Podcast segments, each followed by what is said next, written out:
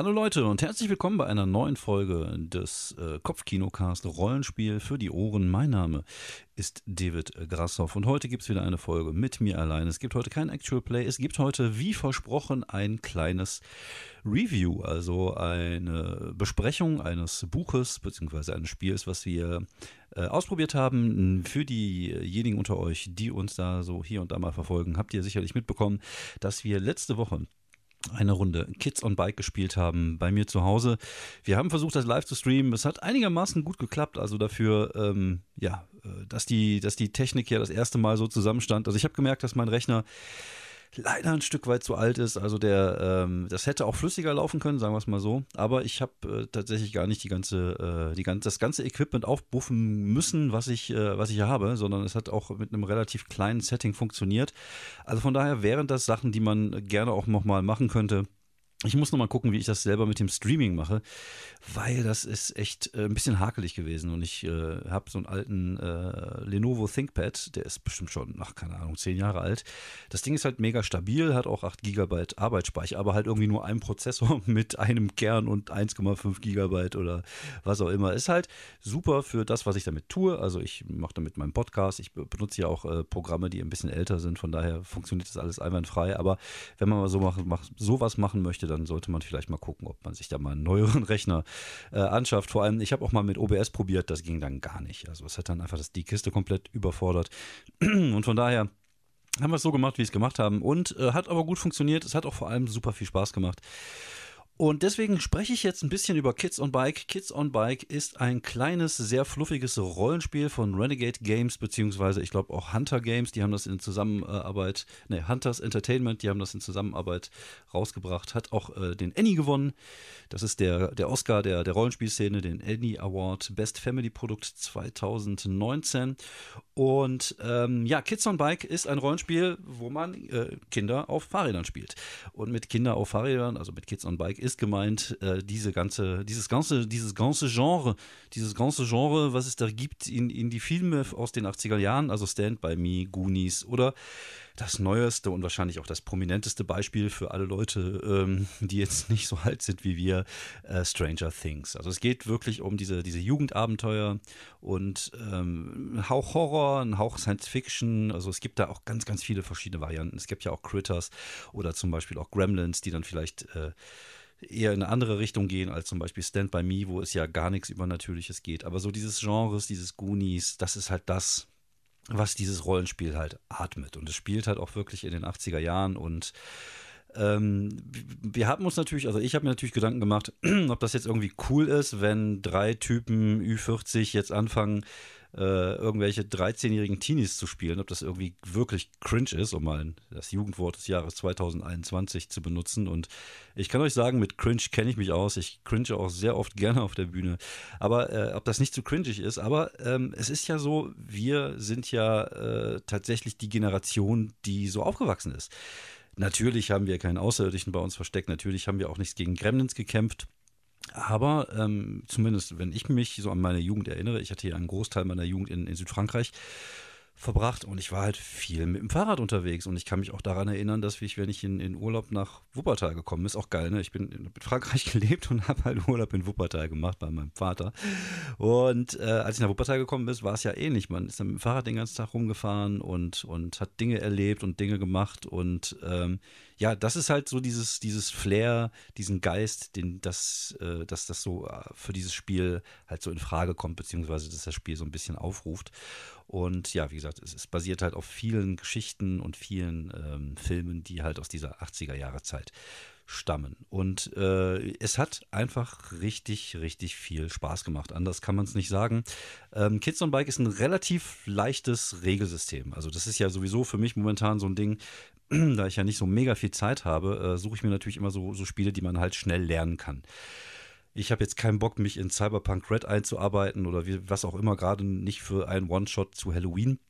Und da kommt dieses kleine Heftchen. Ich glaube, es hat in der normalen, äh, in der normalen Version, ich guck mal eben, ich habe hier die, äh, die, die Softcover-Version 76. Also es hat so 80, äh, 82 Seiten. Es ist ein relativ kleines, äh, dünnes Heftchen.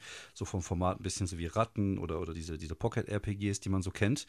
Und da steht halt alles drin, was man braucht. Es gibt noch eine Deluxe-Version davon. Ich glaube, die gab es auch in dem, in dem, Kickstarter im Hardcover. Die habe ich leider nicht mehr gefunden, beziehungsweise konnte ich mir nicht äh, besorgen, weil gehen wir mal davon, also ich bin halt auch schon Sammler, also ich hätte es auch gerne in Hardcover gehabt, da wären noch ein paar Abenteuer mit drin gewesen, beziehungsweise so ein paar Abenteuerstränge. Aber ich habe mir jetzt erstmal das hier besorgt und ich muss also zum ersten Mal sagen, es ist sehr teuer. Also es kostet 24,99 Dollar. Ich habe es beim, beim Kollegen äh, Sphärenmeister gekauft für, ich glaube, 26 Euro oder so.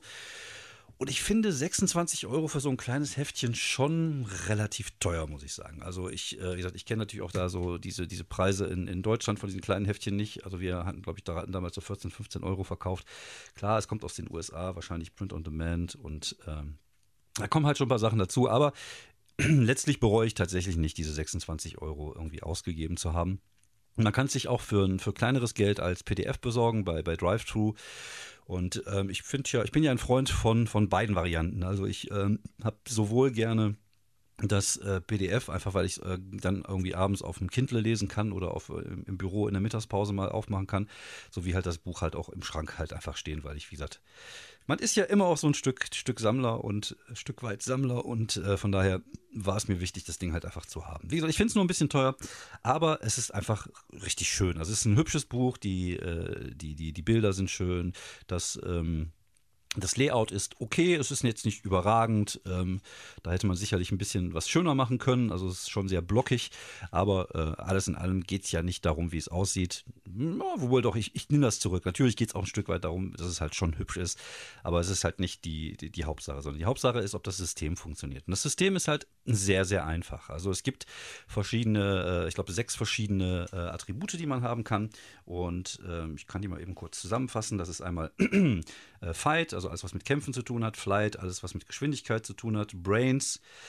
Das hat irgendwie alles, was mit Intelligenz zu tun hat. Brawn ist, glaube ich, so die Körperlichkeit, die Stärke, wie viel man einstecken kann. Charm ist halt alles, was mit Charisma und Ausstrahlung zu tun hat. Und Grit ist halt alles, was mit Mut und Willenskraft zu tun hat. Und das sind halt diese sechs Sachen, die man hat. Mehr hat man nicht.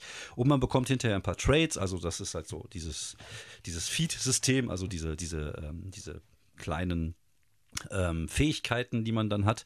Und dann war es das schon. Und man hat einen Rucksack mit Dingen drin. Und äh, das, also viel mehr, viel mehr ist da nicht, äh, ist da nicht an Regelkern. Und das Regelsystem ist halt sehr, sehr einfach. Es gibt äh, sechs verschiedene Würfel, nämlich der W4, der W6, der W8, der W10, der W12 und der W20 und die werden halt verteilt. Und es geht darum, eine, eine gewisse ähm, ja, eine gewisse Schwierigkeitsstufe zu überwürfeln. Meistens bewegt die sich irgendwo zwischen 6, 7 und 8. Und natürlich ist es äh, schwieriger, mit einem W4 über eine 6 zu kommen, als mit einem W10 zum Beispiel. Deswegen explodieren die Würfel. Das bedeutet, man hat bei einem W4 immer noch eine größere Chance, dass der, wenn der Würfel explodiert, das bedeutet, wenn man eine 4 würfelt, darf man nochmal würfeln und dann nochmal würfeln. Also jeder, jeder Höchstwurf äh, zieht einen weiteren Wurf nach sich. Und so kann man halt auch mit einer, mit einer ziemlich miserablen äh, Geistesleistung, zum Beispiel, wenn man Brains nur 4 ist, wenn man halt der Bully und der Schläger der Gruppe ist und eine Frage in Mathe bekommt, die man einfach auch nicht lösen kann im Normalfall. Ich kenne das, mir ging es da, also ich war jetzt nicht der Bully oder so, aber ich war halt scheiße in Mathe, die man nicht lösen kann, dann äh, wird es halt schwierig. Aber man hat vielleicht einen Geistesblitz und dann schafft man es. Ähm, ich habe echt anfangs ein bisschen Probleme gehabt, weil ich mir dachte, so, hm, funktioniert das überhaupt in diesem Bereich? Aber wenn man wirklich so mit, mit ähm, Schwierigkeitsgraden um die 6 bis 10 spielt, dann funktioniert das ganz gut. Und so alles, was da drüber ist, ist natürlich dann halt äh, so über, überragend. Also das ist halt schon legendär und das sind halt so Sachen, die man, die man halt nur sehr äh, selten schafft, wenn man wirklich drauf, drauf anlegt. Aber es ist natürlich schon so, dass jemand, der körperlich stark ist, der wird wahrscheinlich einfach auch einfacher Dinge schaffen, die mit, mit Gewalt zu tun haben, wie zum Beispiel eine Tür aufmachen. Und es geht ja nicht darum, wie gut man das schafft. Natürlich hat auch der Unterschied ein bisschen was damit zu tun. Also je nachdem, wie groß der Unterschied zu der, zu der Schwierigkeit ist, umso besser, umso oder umso schlechter gelingt etwas, aber äh, es funktioniert gut und das ist erstaunlich. Also ich, wie gesagt, ich äh, bin ja immer, wenn man so ein Regelsystem liest, denkt man sich erstmal, hä, funktioniert das überhaupt so, wie es so funktionieren soll? Aber funktioniert super. Und ähm, viele der Sachen sind halt einfach sehr narrativ. Da kommt mir da wieder ein bisschen meine Erfahrung mit PBTA entgegen, dass man halt einfach viele Dinge einfach auch, auch spielen kann. oder auch Kämpfe. Man braucht da keine Initiative, sondern man versucht es halt irgendwie so ein bisschen wie so ein Regisseur einen guten Film irgendwie auf die Kette zu kriegen, wer jetzt gerade dran ist. Das kommt immer ein bisschen auch mit dem Spannungsbogen, hängt das so ein bisschen zusammen, sondern es gibt da keine feste Reihenfolge, sondern dann ist halt gerade der dran, weil der gerade was machen muss. So. Und äh, wenn man so ein bisschen Gefühl für Geschichte hat und ähm, dann funktioniert das eigentlich super einwandfrei.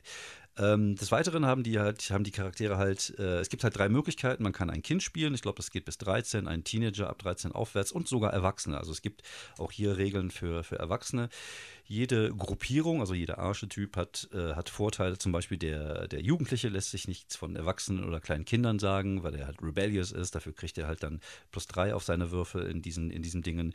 Äh, Kinder kriegen sowieso generell einen Bonus auf Charme und äh, auf noch irgendetwas, ich glaube auf Flight, äh, wohingegen äh, Jugendliche Boni kriegen auf zwei andere Würfel. Also es ist halt schon so ein bisschen so, dass, dass je nachdem, was man spielt, man dann auch Bonis kriegt. Und so können halt auch gut gemischte Situationen, also gemischte Gruppen. Also es kann ja durchaus sein, dass man irgendwie so ein paar Teenies hat und dann hat jemand seine kleine Schwester dabei. Oder vielleicht der, der Dorfverschwörungsterrorist, äh, Verschwörungsterrorist, der, der mit da, dabei ist, weil er tatsächlich an Aliens glaubt. Dann spielt er halt den Erwachsenen. Also man kann so schon relativ coole Gruppen machen, die aber halt alle unterschiedliche Sachen können. Jeder von den Charakteren bekommt dann, glaube ich, noch zwei Stärken. Das sind dann halt Sachen, die Bonis geben oder die ihm halt die oder die ihr die Möglichkeit geben, irgendwie gewisse Dinge zu machen.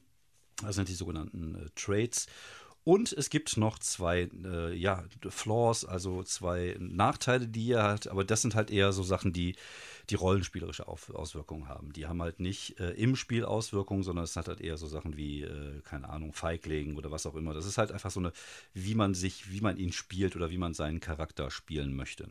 Und äh, die Vorteile hingegen, also die Strength, die haben halt wirklich auch die Möglichkeit, äh, ja, gewisse äh, Vorteile in gewissen Situationen zu, zu, zu ergeben. Es gibt keine Lebenspunkte, sondern es gibt, äh, man kann halt einfach sagen, der Charakter hat jetzt diese Verletzung davon getragen oder er ist angeschlagen, er kriegt jetzt einen Malus oder was auch immer. Das wird auch sehr narrativ äh, sehr narrativ gehalten und ähm, es gibt sogenannte Adversity, Adversity Token. Also ich, das sind halt so Gummipunkte, wie man sie auch aus anderen Rollenspielen kennt, wobei ich finde den Begriff Adversity Token irgendwie sehr holprig. Also ich hätte mir da sicherlich was, was äh, leichteres äh, überlegt und wir haben es eh, wir haben sie eh nur Token genannt. Token bekommt man, ähm, wenn man eine Situation, also wenn man einen Wurf verkackt und den kann man dann halt benutzen, um den nächsten Wurf dann wieder zu, zu besser zu machen. Also wenn man drei Würfe verkackt hat, hat man dann vielleicht plus drei Bonus, die man dann auf einem wichtigen Wurf draufknallen kann. Ich persönlich bin ja auch noch ein Freund, äh, solche Token auch im Spiel zu vergeben. Das steht jetzt zwar nicht in dem Regelwerk, aber wenn irgendwer eine geile Aktion oder eine geile Idee hat, bin ich ja durchaus der Freund von und äh, finde, das sollte man dann auch schon mal äh, ja, äh, gutheißen und, und die, die Person dann halt mit einem Token dann vielleicht belohnen für eine gute Idee. Und äh, das mache ich dann auch und das mag ich dann auch. Ja, wie gesagt, alles in allem ist das Regelsystem wirklich, wirklich einfach. Es gibt noch die Möglichkeit, eine, eine Person dabei zu haben im Spiel, ein Nichtspielercharakter, der besondere Kräfte hat. Also so ein bisschen wie Eleven in, äh, in Stranger Things oder wie Carrie oder ich würde schon sagen Cujo, aber es war ja ein Hund. Ähm, wie, wie Carrie oder, oder halt irgendwie äh, irgendeine Person, die halt einfach eine, eine, eine Superkraft hat. Und in den Regeln wird ähm, erklärt, wie man diese Person unter den Spielern aufteilt und den Spielerinnen. Und das fand ich halt ein bisschen schräg, bisschen seltsam. Wir haben es nicht probiert, wir haben es so nicht gespielt. Ich finde die Idee, dass man eine Person mit einer Kraft spielt, ziemlich cool, muss ich sagen. Ähm, man hat natürlich dann auch ein Gefälle, was, was, was natürlich die Kraft angeht gegenüber anderen Leuten, aber es, es geht ja bei Kids und, und Bikes ja auch nicht da, darum, irgendwie geiler zu sein als der andere, sondern einfach eine gute Geschichte zu erzählen. Und wenn du halt dann der, der bekloppte Alien bist mit, mit Kräfte, dann bist du halt der bekloppte Alien mit Kräfte und spiel das halt auch. Und dann ist das auch okay, dann ist mir das auch egal, ob der dann Kräfte hat oder nicht. Ähm, es gab hier auch ein paar, paar, Kräfte, die beschrieben worden sind und wie man halt diesen Charakter aufteilt. Wie gesagt, das haben wir nicht gemacht. Äh, Finde ich seltsam. Weiß ich nicht, ob mir das so hundertprozentig gefällt, wenn ich ehrlich bin. Ähm, aber kann ich jetzt auch nicht wirklich beurteilen, weil es mir nicht irgendwie. Ähm, weil wir es halt nicht ausprobiert haben. Ich hatte tatsächlich die Idee, dann irgendwann mal vielleicht sowas zu machen, ähm, wo so also eine Mischung aus, ähm, aus, aus, aus Stranger Things und eine Superheldengeschichte, aber dazu erzähle ich gleich noch ein bisschen mehr. Aha, das war nämlich jetzt ein kurzer Cliffhanger. Ähm, alles in allem muss ich erstmal sagen, dass mir Kids on Bike sehr, sehr, sehr, sehr gut gefallen hat. Es hat sehr viel Spaß gemacht, in diese Zeit einzutauchen. Es hat super gut funktioniert, das könnt ihr euch auch anhören. In unseren beiden Folgen Shadows over äh, New, äh, ach, so weit ist es schon. Shadows over Pinewood. Ähm, was cool ist, was ich äh, gemacht habe, ich habe tatsächlich, es gibt äh, auf der Internetseite von äh, Kids on Bike gibt es auch ein bisschen äh, Material. Zum Beispiel gibt es auch eine, eine Karte von einer Stadt, die heißt, glaube ich, Garuda oder so.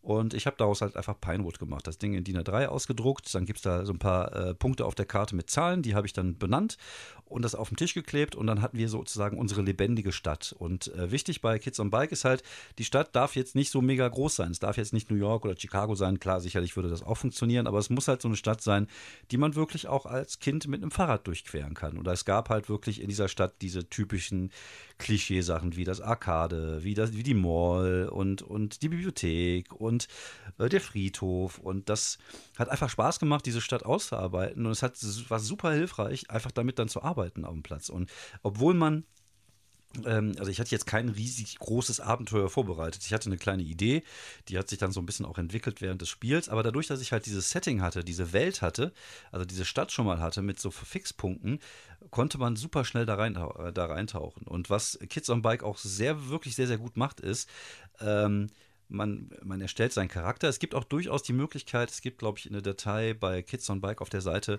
wo es so 25 Prototypen gibt. Also so Prototypen, also so diese typischen Tropes, diese typischen Thematiken, die man in den 80ern hatte, der Bully, der Sporttyp, der, der Nerd und die dann in verschiedenen Altersgruppen. Das heißt, man kann äh, relativ schnell dann loslegen, auch mit den, den Stärken dementsprechend, auch mit den Sachen, die sie vielleicht im Rucksack haben. Das wird auch jetzt nicht näher definiert. Das haben wir zum Beispiel komplett offen gelassen, wo ich dann irgendwann gesagt habe, was hast du denn oder hättest du vielleicht sowas dabei oder kannst du sowas dabei haben? Dann kann man einfach sagen ja oder nein, je nachdem, wie es passt. Man kann natürlich auch vorher sich Gedanken machen. Und ähm, die Idee, äh, die ich jetzt mal so von Tales from the Loop, also ein anderes Spiel, was ich vielleicht die Tage mal hier besprechen werde, äh, mal mir äh, angenommen habe, die ich relativ cool finde, die ich leider da nicht umgesetzt hatte, weil ich sie nur nicht kannte. Aber ich finde so, dass jedes Kind so einen besonderen Gegenstand hat, der ihm Boni gibt, finde ich zum Beispiel super geil. Also wir hatten zum Beispiel so einen BMX-Typen bei uns, der hätte natürlich auch ein geiles BMX haben können, was ihm einen Bonus gegeben haben könnte. Oder ein Taschenmesser oder was auch immer. So ein besonderer Gegenstand. Das passt auch irgendwie super geil in diese 80er-Jahre-Geschichte. Auf jeden Fall hat man die Möglichkeit, mit diesen, mit diesen Playbooks, mit diesen Archetypen dann auch direkt relativ schnell loszulegen. Ähm, aber was cool ist, ist halt, es gibt halt ähm, bei Kids on Bike die Möglichkeit, ähm, einen Fragenkatalog zu würfeln. So nach dem Motto, woher kennt man sich? Man, man, hat dann zusammen sozusagen so am Anfang schon herausgearbeitet, woher man sich kennt, was für eine Verbindung man hat. Und es gibt halt diesen Fragenkatalog, auf den man würfeln kann. Und da sind dann zum Beispiel so solche Sachen wie, äh, gucken wir mal eben hier, Relationship, ne, wo haben wir das denn? B -b -b äh, zum Beispiel, es gibt halt positive und negative. Natürlich kann man ja auch, äh, wenn man zum Beispiel irgendjemand in der, in der Gruppe den Bully spielt aus der Schule, der dann auch mit in diese Geschichte reingezogen ist und so plötzlich auf der Seite der Nerds ist, dann äh, gibt es natürlich auch so, so, so negative Sachen, die man fragen kann. Uh, what is the kindest thing the character has ever done for you? Zum Beispiel geiler deutscher Akzent oder wenn ich Englisch rede. Oder why do you care about this character more than they care about you? Ähm, also so einfach so Fragen, die man am Anfang stellen kann und wo so eine Art Verbindung zwischen beiden schon hergestellt wird. Und als wir angefangen haben zu spielen, war es halt wirklich so, wir hatten halt eine Geschichte schon am Anfang. Also der, der eine äh, war halt so, so, so ein BMX-Freak, der irgendwie auch so ein bisschen sportlich war. Der andere war halt so der Vollnerd.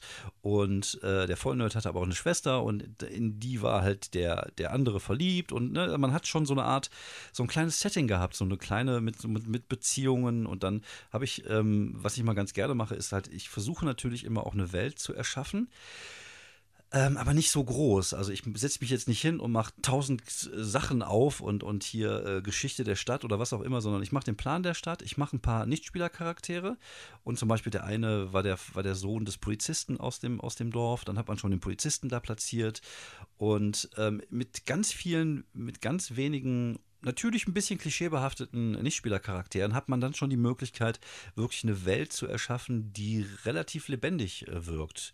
Und das ist halt so ein Trick, den ich ja ganz gerne benutze. Auch jetzt auch bei Paradise City ist ja ähnlich. Da habe ich einfach diese Stadt, ein paar Sachen ausgearbeitet, ein paar Namen ausgearbeitet, ein paar Nichtspielercharaktere und dadurch wirkt es halt schon sehr lebendig. Man muss nicht 18.000 Quellenbücher lesen, um eine Welt lebendig zu machen, sondern es geht immer darum, äh, ja, Leute zu erschaffen, an den die, die Menschen sich erinnern und die Spielerinnen.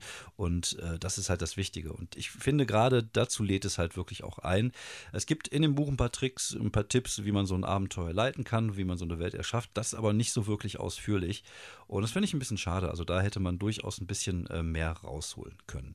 Also wie gesagt, Kids on Bike kann ich äh, uneingeschränkt empfehlen. Ich finde es sehr, sehr cool, hat sehr viel Spaß gemacht. Und äh, das könnt ihr auch nachhören, wie gesagt, auf äh, YouTube und auf unserem Podcast sind die äh, beiden, beziehungsweise ist das äh, der, der, Spielabend sozusagen in zwei Abende äh, zusammengefasst. Dann ähm, mal kurz als Ergänzung, also es gibt da verschiedene Formate, die dazu passen. Also es gibt nicht nur Kids on Bikes, was so ein bisschen diese 80er, es gibt auch Kids on Brooms, das ist so ein bisschen Harry Potter, also Kids on Brooms, ich glaube Brooms sind halt so Hex, also hier äh, Besen geht halt so ein bisschen in die Richtung Harry Potter. Dann gibt es noch Junior Brave Survival Guide to the Apokalypse. Das habe ich mir jetzt auch geholt beim äh, Sphärenmeister. Ein super schönes Hardcover-Book, das auch nicht viel teurer war. Es hat nur 26 Euro gekostet, also genauso viel wie das andere Buch, aber ist schon ein bisschen schöner im Hardcover und auch ein bisschen schöner gelayoutet. Das basiert wohl auf einem Comic, den ich aber nicht kenne.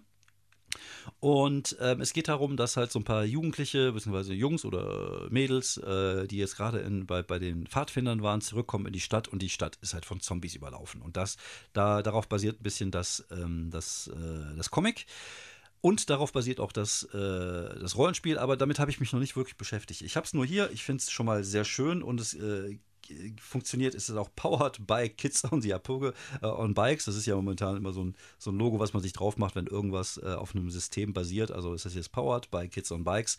Es funktioniert mit dem gleichen System, hat ein paar Änderungen, aber sehr, sehr hübsches Buch und gefällt mir sehr gut und werde ich auf jeden Fall auch was draus machen. Und es gibt auch Kids in Space. Es gibt, glaube ich, äh, da verschiedene Formate und ähm, die werde ich mir jetzt auch so nach und nach mal versuchen zu besorgen, einfach für meine Sammelleidenschaft, um sie im Schrank zu haben. So, und äh, im Zuge meiner Interesse, die ich gehegt habe für Kids on Bike, habe ich mich auch so ein bisschen anders umgeschaut und habe dann so äh, ähnliche Spiele entdeckt. Wie gesagt, Tales from the Loop. Dazu werde ich dann in einer anderen Folge ein bisschen mehr erzählen, wenn ich das Buch habe. Und habe ich mir es irgendwie jetzt geschossen und äh, würde es auch gerne mal testen. Aber ich habe noch ein anderes äh, Spiel entdeckt. Ich bin nämlich gerade so ein bisschen auf der Tiny D6-Schiene gelandet. Einfach weil, wie gesagt, ich mag so diese Systeme im Moment, die super schnell vorzubereiten sind, wo man nicht so viel Zeit braucht, um sich einzuarbeiten.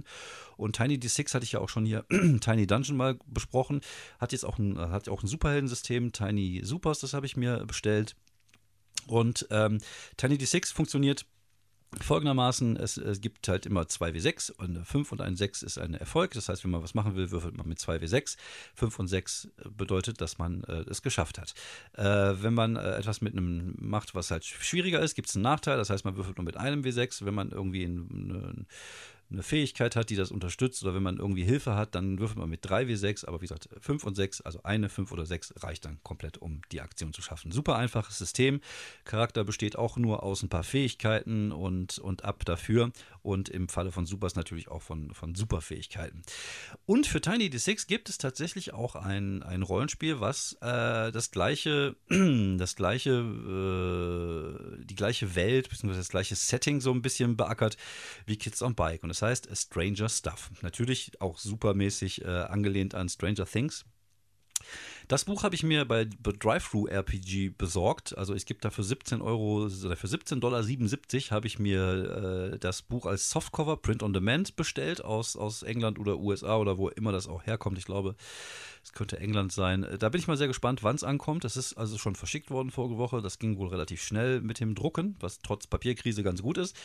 Und äh, es ist jetzt auf dem Weg zu mir. Ich bin mal gespannt, ob ich da irgendwelche Zölle oder so bezahlen muss. Ich habe jetzt, glaube ich, insgesamt 23 Euro bezahlt mit ähm, inklusive ähm, äh, des Versandes und äh, ja, dann irgendwie die Tage so ein kleines äh, ja, Softcover-Buch bekommen.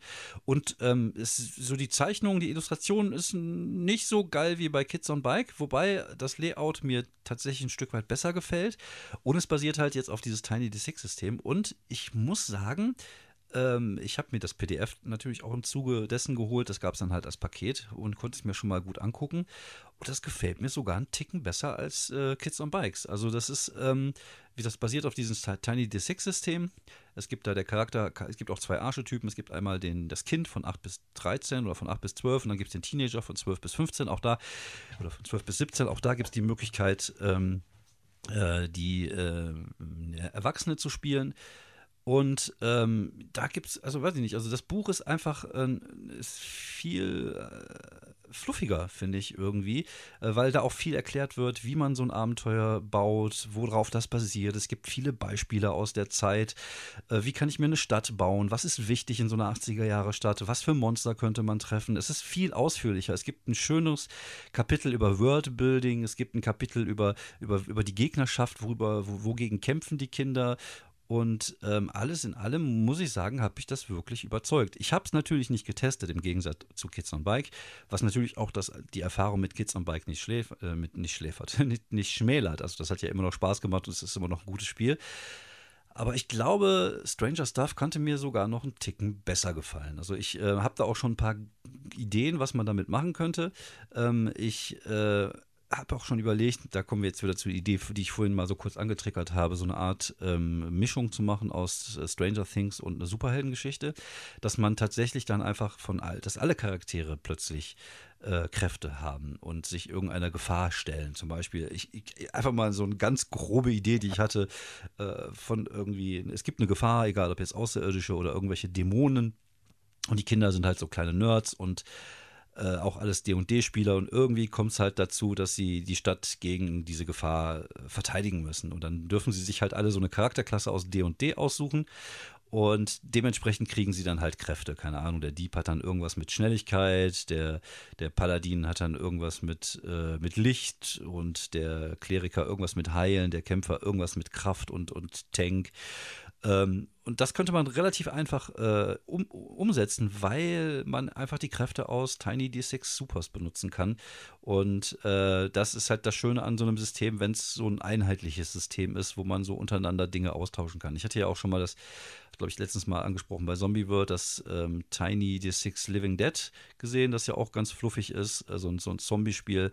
Wie gesagt, das sind alles Sachen, die eher dazu äh, einladen, für ein paar Tage zu spielen, vielleicht irgendwie so eine kleine Kampagne zu machen. Ich glaube nicht, dass es so Sachen sind für längerfristig. Das sind dann eher so Sachen wie wie D&D oder Shadowrun oder von mir aus auch Cyberpunk Red. Das sind natürlich Sachen, die so ein bisschen dazu einladen. Aber man kann auch einfach coole Geschichten damit umsetzen. Man könnte sogar eine kleine Kampagne machen. Man könnte zum Beispiel so ein bisschen wie bei S machen, dass man, ähm, dass man eine kleine Kampagne macht mit so drei zusammenhängenden äh, Kampagnchen, nenne ich es jetzt einfach mal, mit so kleinen Kampagnen.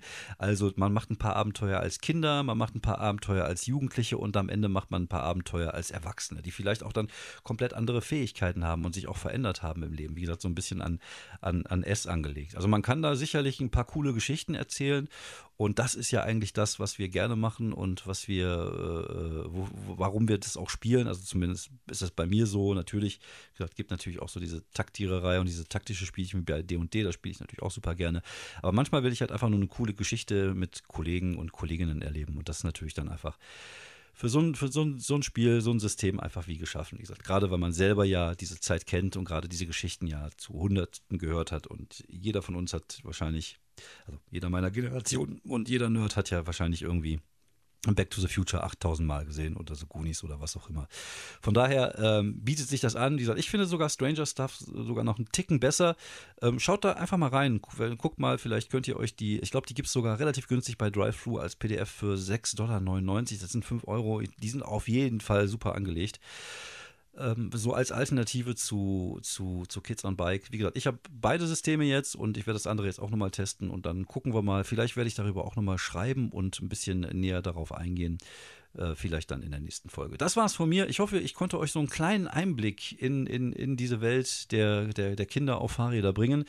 Ähm, wie gesagt, mir hat sehr viel Spaß gemacht. Ich würde mich freuen, von euch zu lesen, wenn ihr Ideen habt oder wenn ihr auch so ein paar Nischenrollenspiele oder kleine Rollenspiele habt, wo ihr sagt, immer, äh, könntet ihr das mal testen. Vielleicht würde ich da mal ein Actual Play machen oder was auch immer. Gerne her damit. Bei uns ist es momentan so ein bisschen zeitlich immer problematisch und eng, weil Fabian viel unterwegs ist, ich bin viel unterwegs, deswegen ist auch Paradise City momentan so ein bisschen hinten angestanden. Eigentlich hatten wir überlegt, diese Woche noch aufzunehmen, aber jetzt ist äh, Fabian in Dresden und das wird alles ein bisschen eng. Deswegen gucken wir, dass wir es vielleicht nächste Woche machen. Aber das Finale wird noch kommen und was dann noch kommt, mal schauen. Vielleicht machen wir noch ein paar Weihnachtsspecials. Also wir haben ja auch beim, beim Weihnachtspot-Wichteln mitgemacht, da werden wir noch ein paar Folgen raushauen. Auf jeden Fall freue ich mich auf die Monate, die da kommen und ich freue mich auf die neuen Rollenspiele, die da kommen. Ich habe mir jetzt, wie gesagt, Tales from the Loop bestellt. Ich habe mir jetzt Tiny Tiny äh, Dungeons mal als, als, richtige, als richtiges Buch die deutsche Version bestellt. Ich hatte bis jetzt ja nur das PDF gekauft auf Englisch und äh, werde mal gucken, was wir damit machen können. Wie gesagt, für mich ist halt cool, einfach in der anderen Gruppe, wo wir momentan D&D spielen, fallen immer mal wieder Leute aus, wie zum Beispiel jetzt Fabian diese Woche oder nächste Woche und dann kann ich halt immer wieder mal so klar, so kleinere Rollenspiele mal so zwischendurch einwerfen für einen Abend, mal so einen One-Shot machen und dafür eignen sich so Sachen wie Tiny Dungeon und äh, Stranger Stuff und Kids on Bike natürlich auch. Vielen Dank fürs Zuhören, habt eine schöne Woche und äh, bleibt vor allem gesund. Bis die Tage. Ciao.